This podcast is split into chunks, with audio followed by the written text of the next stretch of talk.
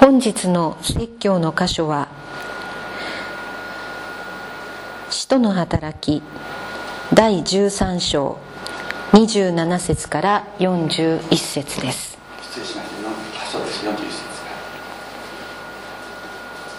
聖書は新約聖書254ページになります。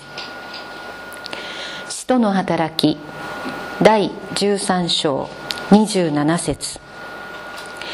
エルサレムに住む人々とその指導者たちはこのイエスを認めずまた安息日ごとに読まれる預言者の言葉を理解せずイエスを罪に定めてその予言を成就させてしまいました。そして死罪にあたる何の理由も見いだせなかったのにイエスを殺すことをピラトに強要したのです。こうしてイエスについて書いてあることを全部成し終えて後イエスを十字架から取り下ろして墓の中に収めました。しかし神はこの方を死者の中からよみがえらせたのです。イエスは幾日にもわたりご自分と一緒にガリラヤからエルサレムに登った人たちに現れました。今日その人たちがこの民に対してイエスの証人となっています。私たちは神が父祖たちに対してなされた約束についてあなた方に良い知らせをしているのです。神はイエスをよみがえらせそれによって私たち子孫にその約束を果たされました。詩篇の第2編に「あなたは私の子今日私があなたを産んだ」と書いてある通りです。神がイエスを死者の中からよみがえらせてもはや朽ちることのない方とされたことについては私はダビデに約束した聖なる確かな祝福をあなた方に与えるというように言われていました。ですから他のところでこう言っておられます。あなたはあなたの聖者を朽ち果てるままにはしておかれない。ダビデはその生きていた時代において神の御心に仕えて後死んで父祖たちの仲間に加えられついに朽ち果てました。しかし神がよみがえらせた方は朽ちることがありませんでした。ですから兄弟たちあなた方に罪の許しが述べられているのはこの方によるということをよく知っておいてください。モーセの立法によっては解放されることのできなかった全ての点について信じる者は皆この方によって解放されるのです。ですから預言者に言われているようなことがあなた方の上に起こられ起こらないように気をつけなさい。見よあざける者たち。驚けそして滅びよ。私はお前たちの時代に一つのことをする。それはお前たちにどんなに説明しても到底信じられないほどのことである。本日はこの箇所から「天の命は圧倒する」と題して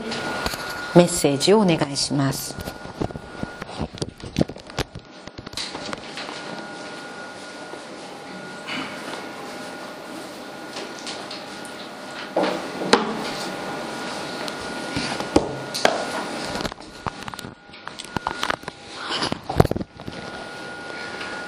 今司会者の方に読んでいただいた箇所はパウロがピシリアのアンテオケという、えー、今のトルコにですね伝道に行った時に語った説教その後半部分であります。ピシリアのアンテオケというのはこのトルコの真ん中の内陸の地方であります。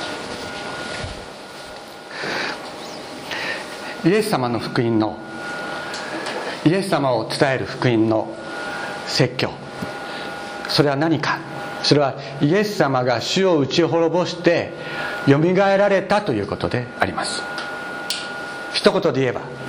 イエス様は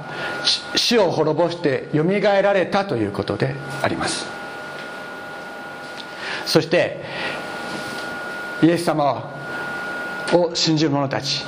イエス様に従イエス様に従う者たちイエス様に向かって我が主と呼びかける者たち。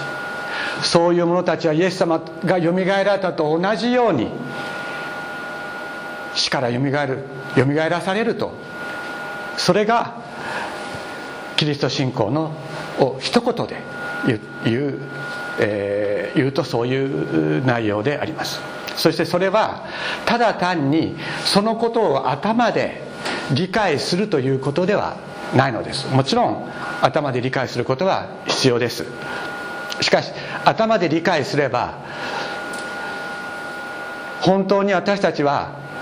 イエス様に向かって我が主よと語れるようになるかというとそうではありません。イエス様の中に住んでおられた御霊が私たちの中に入ってくる。その時に私たちは自分ではどうしても自分の力で開くことができなかった自分の一番心の奥深い本当の自分その扉それがイエス様の御霊によって開かれるという経験をするのです。それはどんなに福音を聞いて頭でそうだそうかもしれないなそうだったらいいなと思ってもそのそこは開かないのです。自分でどんなに開こうと思っても開くことはできない。以前、えー、私は今千葉大で、えー、以前からですね英語を教えてますけれども今から10年ほど前になりますが、えー、その当時英語文化というクラスを担当していて、えー、その中で、えー、新約聖書、まあ、福音書をですね英語で、えー、読むというクラスをあの開いていました。そして、えーまあ、西洋文化を理解するためにはキリスト教を理解しなければ理解できない。まずは聖書をあの英語で読もうということで、えー、そういうクラスをしてました。そうするとやっぱりこう興味がある、まあ、あの選択のクラスですから興味がある子たちがこう集まってくる。である時ですねあるあの女の子の学生が「先生私信じるよ。私信じる。信じるだけでいいんだよね。信じるだけで天国行けるんだよね。じゃあ私信じる。ああそうかよかったね。じゃあ今度あの教会に来ませんか？って言ったら「いやいい。私教会はいいから。別に教会行かなくても信じればいいんでしょ？信じれば天国行けるんだって私も教会行かなくてもあのもう信じたから」どうですか？皆さん信じたんですか？どどうなんでしょうか？信じたんでしょうか？違うと思います。でまたある男のこういう男の子がいました。非常に素晴らしいレポートを書いた。イエス様の十字架について素晴らしいレポートを書きました。そして、えー、私が、えー、自宅であの開いたクリスマス会に彼は来ました。そして彼は信じたいと言った。信じたいけれどもどうしたら信じられるかがわからない。って言って彼は泣きました。信じたいけれどもどうしたら信じられるのかがわからない。って言って彼は苦しみました。信じるということは精霊が私たちの心の扉を開いてくださって初めて可能になるのです。頭で理解してそうだったらいいなと思うことではないのです。精霊が私たちの心の扉を開いてくださる時それは初めてイエス様の福音を聞いた時に精霊が開いて心を開いてくださる時があるそういう経験をする人がいます。あるいは何年も聖書を学んで教会に通って数年後に心の扉が開かれるということを経験する人がいます。いずれにしても精霊が私たちの心の扉を開いてくださった時に初めて私たちは天皇父様と心から語ることができるようになる。私たちはそのことを本当に知ることが必要です。そして天皇父様どうぞ。私の心の扉。私自分自身ので開けることができない。この扉をあなたが開けてくださいと。私たちは祈らなければなりません。その時私たちは知るんです。この私の一番心の奥のこの心。心の扉。一番奥にある自分自身。それは自分のものではないということを知るのです。自分のものじゃないから自分で開けられないんです。もし自分のものだったらそれは簡単に開けたり閉めたりすることができるでしょう。しかし自分のものではないから開けられない。それは神様のものだからです。その自分の中にある最も尊いところ。それは神様のものであるということを私たちは知るのです。先週のメッセージで私はこのキリストのキリスト信仰というのは実存的な信仰であってそれは歴史の上に実現する神の御業に立つものだ。そそのようなお話をしました。そして私たちもその神の歴史の上に立っているということを本当に自覚して生きていくことが大切です。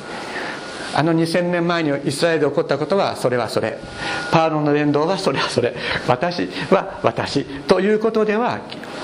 実存的信仰の上に立つことはできない。私たちも自分の生活自分の心自分の体自分の生活の中にこの使徒行伝の時に行われていたのと同じようなパウロが伝道した時にそこで起こったと同じような出来事が私たちのうちに起きていく。そのことを私たちが本当に経験していくことによって私たちはこの実存的な信仰に立つことができるのです。ここにですね、えー、預言者による予言という言葉が出てきます、えー27節ですがエルサレムに住む人々その指導者たちはこのイエスを認めずまた安息日ごとに読まれる預言者の言葉を理解せずイエスを罪に定めてその預言を成就させてしまいましたとありますがどういう予言がイエス様についてなされていてそれがどういうふうに成就したのかということを今日は一つ一つ追っていきたいとそのように思います。でこれはえー、新約聖書特に、えー、福音書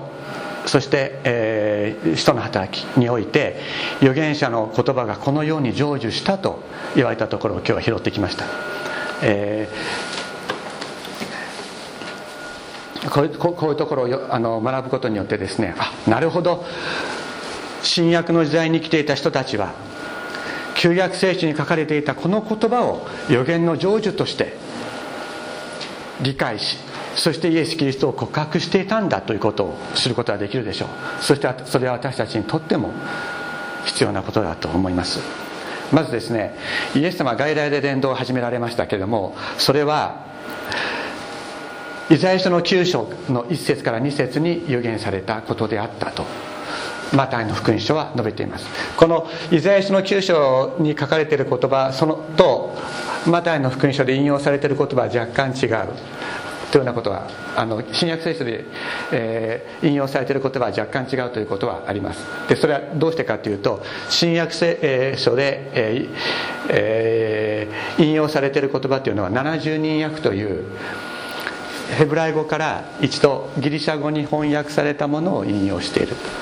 そうそういう経緯がありますので若干あの違っているところはあります。まずですね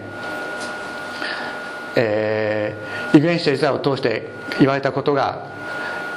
あの実現した。それは、えー、ゼブルンの地とナフタリの地湖に向かうヨルダンの向こう岸予報人のガリラヤにガイラヤ暗闇の中に座っていた民は偉大な光を見死の地と死の影に座っていた人々に光が昇った。このエルサレムから見たらもう正統的なユダヤ教の信仰を持っていないと思われていた外来の地。そこに光が昇った。外来の人々に光が昇ったそこに命が与えられたということを与えられるということをイザヤは予言したわけですね。それがイエス様が外来で伝道を始めたことによって成就した。と言っています。そしてイエス様は癒し主であり解放者であるということをですね、えー、イエス様ご自身がルカの福音書の、えー、4章でおっしゃってます。それは、えー、イエス様が、えー、カペナムで街道に入られた時にですね聖書が渡された。それを開くとです。それはイザヤ書の61章の一節だったというんですね。私の上に主の御霊がおられる。主が貧しい人々に福音を伝えるようにと私に油を注がれたのだから。主は私を使わされた。囚われ人には方面を盲人には目の開かれることを告げるために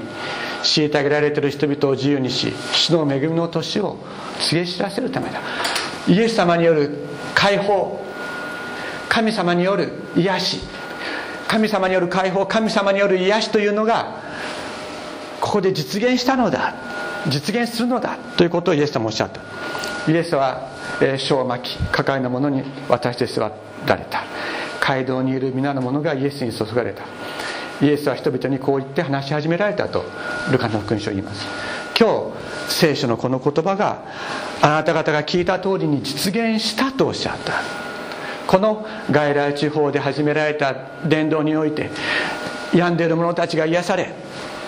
そして目の見えない者たちが目を開かれ苦しみの中にある者たちに神の福音が述べ伝えられる。精霊によって精霊に満たされたイエス様がここに立った時にそれが実現したとイエス様ご自身がおっしゃったのです。そしてイエス様が人々の病を癒すということはそれは人々の煩いを自分の身に受けることであったのだということを、えー、聖書は言っています。それはマタイの福音書の、えー、8章16節からですが夕方になると人々は悪霊に疲れた者を大勢身元に連れてきた。そこでイエスは御言葉を持って霊どもを追い出しまた病気の人々を皆お直しになった。それは預言者イザヤを通して言われたことが成就するためであった。彼が私たちの煩いを身に引き受け私たちの病を背負った。イエス様が私たちの病を背負ってくださったんだ。とイザヤは予言した。そしてイエス様は人を癒す時にですねまた人の煩いを身に受ける時に対立の中に自分を置こうとなさらなかった。パリサイ人は出て行ってどのようにして、えマタイの福音書12章14節。パリサイ人は出て行ってどのようにしてイエスを滅ぼそうかと相談しました、えー、イエスはそれを知ってそこを立ち去られた。すると多くの人がついてきたので、えー、彼らは皆癒しそしてご自分のことを人々に知らせないようにと彼らを癒しめらあ戒められたとありますがそれはこういうふうに言われています。それは預言者イザヤを通して言われたことが成就するためであった。これぞ私の選んだ私のしもべ。私の心の喜ぶ私の愛する者私は彼の上に私の霊を置き彼は違法人に抗議を述べる。争うことなく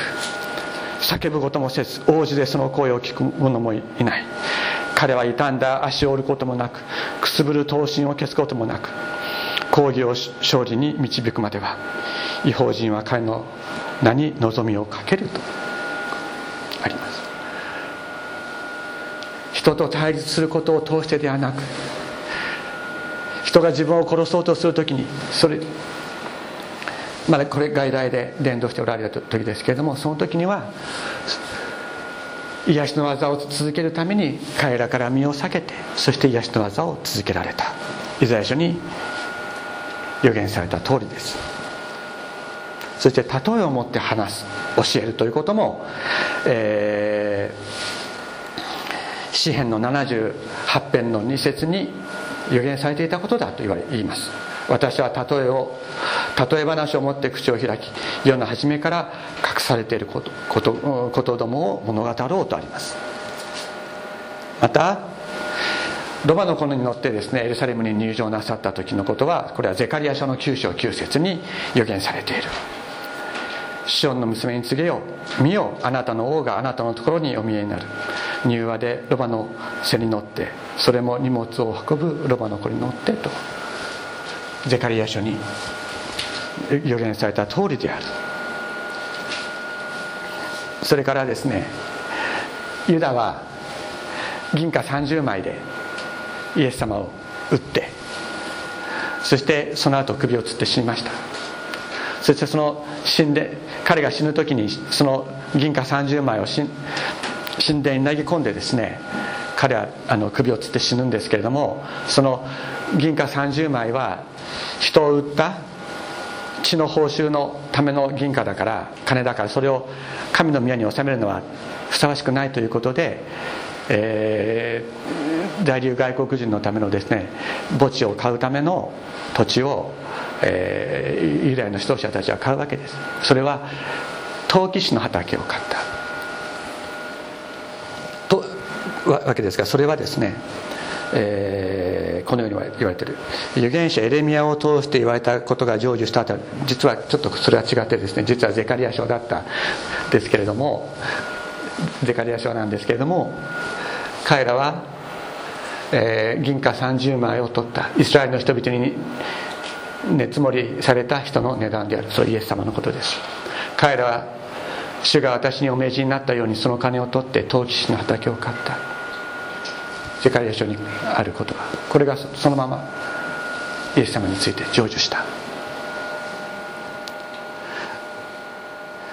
さらに印を見ても信じない人々のことがヨハネの福音書に書かれていますがそれは預言者以前の言葉53章1節が成就するためだとあります。主よ誰が私たちの知らせを信じましたか？また主の身腕は誰に表されましたか？とあります。愛する者に裏切られることは詩篇の41編の9節に予言されている。私のパンを食べている者が私に向かってかかとを上げた。理由なしに憎まれる。イエス様はね理由なしに憎まれた。このことについて後でまた詳しくお話しします。それは詩篇の35編の19節に彼らは理由なしに私を憎んだとある。その彼らの立法に書かれている言葉が成就するためだとイエス様ご自身がおっしゃっています。着物がくじで分けられてイエス様が十字架にかけられて上着があ下着がですねあの上着も下着も剥ぎ取られて、えー、分けられるんですけれども、えー、イエス様の下着はですね一続きだった。だからそれは裂かずにくじで分けようということになった。でそれは詩篇の22編の18節にある。彼ら私の着物を分け合い私の下着のためにくじを引いた。一つ一つ旧約聖書の言葉イエス様にの上にこう実現していくわけですね。そしてイエス様は、えー、安息日に、えー、安息日の前の日にイエス様はえー、10時間かけられました。金曜日にですね。で日が暮れるまでに死体をあの処理したいというそういうユダヤ人たちの、えーね、希望があってそしてまだ生きていた2人の盗人たちは足の骨を折って逃げられないようにして殺してそして、えー、殺しましたけれどもイエス様はもうすでに息を引き取っておられたので足の骨を折らなかった。でそのことは出エジプト記の12章の46節。彼の骨は一つも砕かれない。これはね水越の祭りで水越の祭りの時にほふって食べる子羊の足を折ってはいけないというふうに神様お命じになってる。でイエス様の足の骨が折られなかったということはイエス様こそ世の罪をあがなう神の子羊であるということを表しているんだということ。なんですね。そしてイスラエルと違法人による反逆。イエス様を亡き者としようとしたのはただイスラエルだけでなく全ての人たちであったということが人の働きにおいて告白されている。あなたは精霊によってこれはあの人たちが神様に向かってお祈りをするところなんですがあなたは精霊によってあなたのしもべであり私たちの先祖であるダビデの口を通してこう言われました。なぜ違法人たちは騒ぎ立ち諸々の民は虚しいことを図るのか。地の王たちは立ち上がり指導者たちは主とキリストに反抗して一つに組んだ。事実ヘロデとポンテオ・ピラトは違法人やイスラエルの民と一緒にあなたが油を注がれた。あなたの聖なるしもべイエスに逆らってこの都に集まりあなたの見てと御心によってあらかじめお定めになったこと。つまりイエス様を処刑するということを行ったと言います。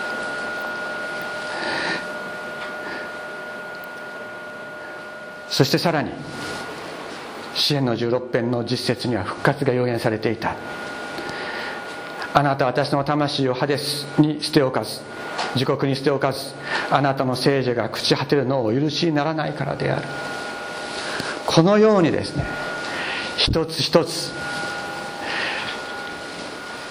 新約聖書はまさイエスこそまさに旧約聖書の予言の成就であるということを告白していくわけです。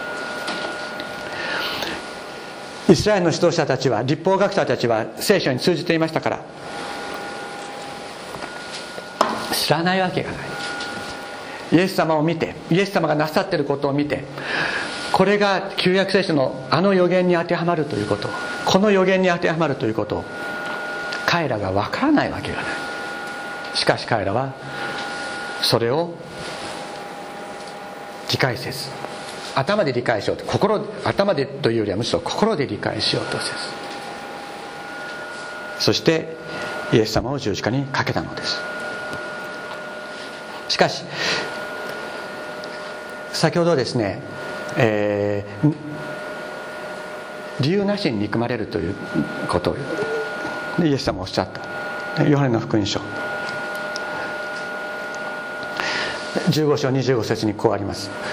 もし私が他の誰も行わなかった行ったことのない技を彼らの間で行わなかったのなら彼らには罪がなかったでしょう。しかし今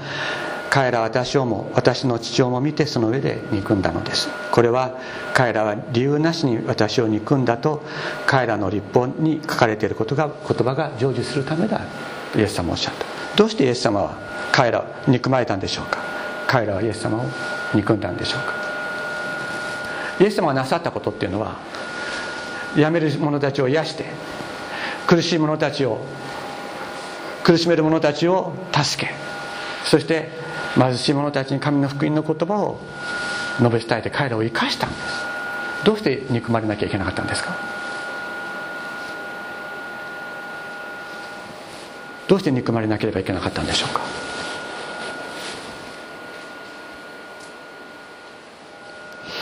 それは悪魔に首根っこを押さえつけられている。悪魔に支配されている人間は神のこのような技が憎くて憎くて仕方がないからなんです。一言で言えばそれです。悪魔に支配されている者たちは神の技を見ることがたまらなく嫌なんです。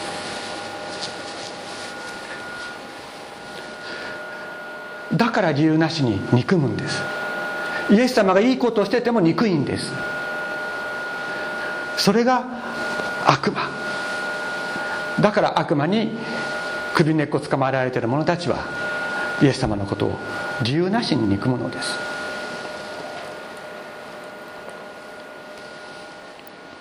イエス様はやめる者を癒し苦しい者に神の言葉を与え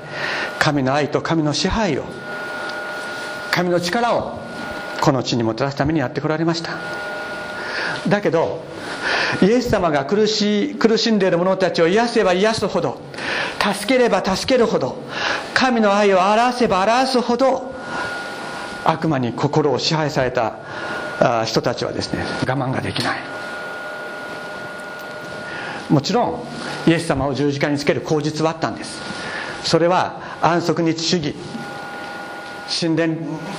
礼拝主義っていうものをイエス様がまに真っ向から反対なさった。なんで反対なさったか。で安息日主義と礼拝神殿礼拝主義が人々を苦しめるからです。本当に癒しを求めている人たち本当に神様を礼拝したいと思っている人たちを安息日主義と神殿礼拝主義が苦しめるからです。だからイエス様は安息日主義と神殿礼拝主義と戦われました。でもそれはこういう主義主張と戦ったんじゃないんです。イエス様は人を本当に生かすために人を本当に癒すためにこれと戦われた。で人々は安息日を守らなければいけない。神殿礼拝を守らなければいけないという名のもとにイエス様を殺した。しかしその背後にあったのは神の技が行われることが我慢できない悪魔の手下がイエス様を十字架にかけたんです。しかしねそれは悪魔に支配されていた者たちの目から見た目で見てイエス様を十字架にかけた理由です。しかし神の目から見たらどうだったか。神の目から見たら罪を罪のないイエス様が十字架にかけられた。そして全人類のあがない罪のあがないをなさった。のであります。イエス様は十字架の血によって悪魔と罪を打ち倒して悪魔に支配されていた人間を解放するためによみがえられたのです。悪魔に支配された者たちを自分のものに取り戻すためにイエス様をよみがえらされたんです。自分を十字架にかける者たちのために父よ彼らをお許しください。彼らは自分が何をしているのかわからないのですと言って祈られたイエス様は復活して自分を十字架にかけた者たちを許し彼らを救うためにもう一度やってこられたのであります。イエス様は圧倒する命をもってよみがえり悪魔の支配を打ち破り悪魔に支配された人間を救ったのです。でここでこう言われてます。37節。しかし神がよみがえらせた方は朽ちることがありませんでした。ですから兄弟たちこれこれはパウロの説教ですね。ですから兄弟たちあなた方に罪の許しが述べ伝えられているのはこの方によるということをよく知っておいてください。十字架にかけられたけれどもよみがえってそしてもう朽ち果てることのない方この方がやってきて私たちを救ってくださるということをよく知っておいてくださいとパウロは言いました。モーセの立法によっては義とされることのなかった全ての点について信じる者は皆この方によって義とされるのです、えー、この、え、新約新海約聖書では解放されることのなかった解放されるという言葉が書いてありますけれどももともとはですね理解をという言葉が使われています。これは義とするという意味ですね。義とされる。えー、新約解約聖書の中に義と認めるという他の言葉がありますけど義と認めるという言葉は若干バイアスがかかっている。義とするっていうのが本当の意味ですね。義とする。義とする。義とするっていうのはどういうことか。正しい関係の中に入れるってことなんです。義とするっていうのは正しい関係の中に入れるということ。です神様との関係が正しいというのはどういうことか。神様との関係が正しい関係の中に入れることを義とするっていうんですね。パウロはローマ人の手紙の中の第8章でこう言ってます。神の御霊に導かれる人は誰でも神の子供です。あなた方は人を再び恐怖に陥れる奴隷の霊を受けたのではなく子としてくださる御霊を受けたのです。私たちは御霊によって「アバ父」というこれが正しい関係なんです。天のお父様に天地を作られた創造主である神様に向かって「天のお父様」天のお父様と自分の存在の全てをもって呼びかけることができる関係。これが正しい関係。なんですね。人を再び奴隷に陥れる恐怖に陥れる奴隷の霊っていうのは神様僕のこと怒ってるんじゃないかな。ってこういうことややってるから神様は僕のこと嫌い本当はい本当は嫌いなんじゃないかなとかね。いい顔してるように見えるけど本当は嫌いなんじゃないかなとかってそういう思いがもし私たちの中にあるのならばそれは神様との間に正しい関係ではないんです。それは肉の父親と肉の子供の関係みたいにですね。本当は親父俺のことどういうふうに思ってるのかなって思うような関係ではないんですよ。自分の存在の全てをもって天のお父様って呼びかけることができる関係。それが正しい関係なんです。で精霊が与えられる時与えられた時に私たちはそういうものと変えられるっていうんです。先ほどあの千葉大でねあの千葉大の学生の話をしましたけれどももう最初の1番目の女の子の場合もそうだし2人目の男の子の場合もそうだけども本当に心から天のお父様という関係になれなかった。もちろんそれは私の導きが十分でなかったということがあります。いつか彼らがね本当にイエス様に結びついてくれることを望み、ま、願います。また彼らのためにまたこれから祈らなければいけないと思いますけれども聖霊を受けた時に私たちは天のお父様って呼べるようになる。例えばね今言った本当に正しく彼らをイエス様につなぐことができなかったってこと。それは私の失敗ですよね。ある意味で伝道者としては。ででそれを神様あの時私は失敗しました。もう私は、ね、あなたの子供としてふさわしくありません。もう伝道の働きはやめさせてくださいって。もし私が思ったとしたらそれは違うんですよ。そういう伝道の失敗ということがあったとしても精霊が私の中にやってきてくださって。そして私たちの私の中にある全てのそういう思いを超えて天のお父様天のお父様本当に存在の全てを持って呼ばせてくださる。それが義とされる正しい関係の中に入れられるということなのであります。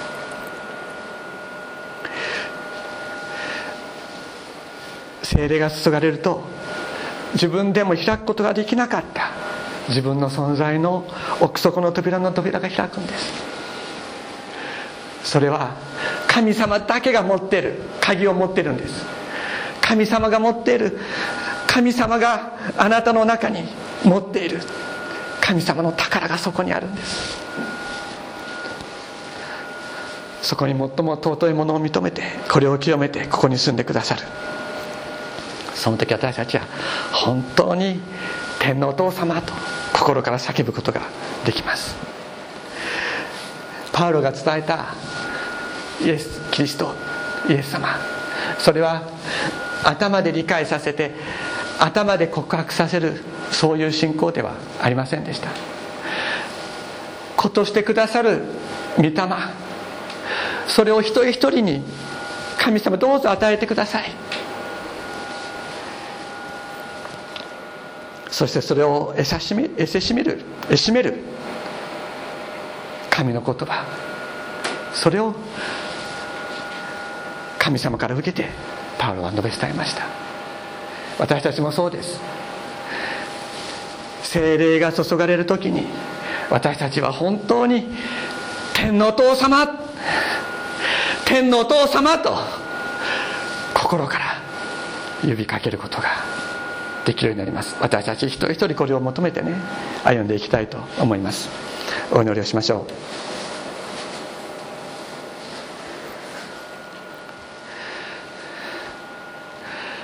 天のお父様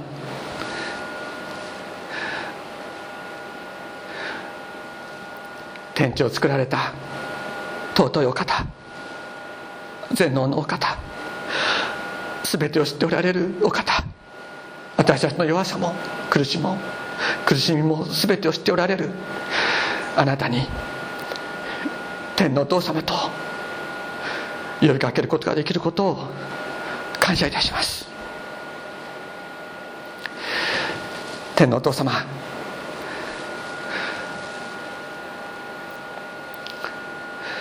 今日私たちはイエス様こそ旧約聖書に予言されそしてこの地にやってこられた誠の救い主であったということを学びました。天のお父様イエス様の十字架の贖いによって私たちは罪許されイエス様の御霊によって今私たちはあなたに向かって天のお父様と呼びかけることのできる存在と変えられたことを心から感謝いたします。主様どうぞ。いよいよあなたが私たちの中にあなたの御霊を豊かに豊かに注いでさらにさらに天のお父様と呼びかけながら力強く歩んでいくことができますように導いてください。今日のこの時を感謝し尊いイエス様のお名前によってお祈りいたします。アメン。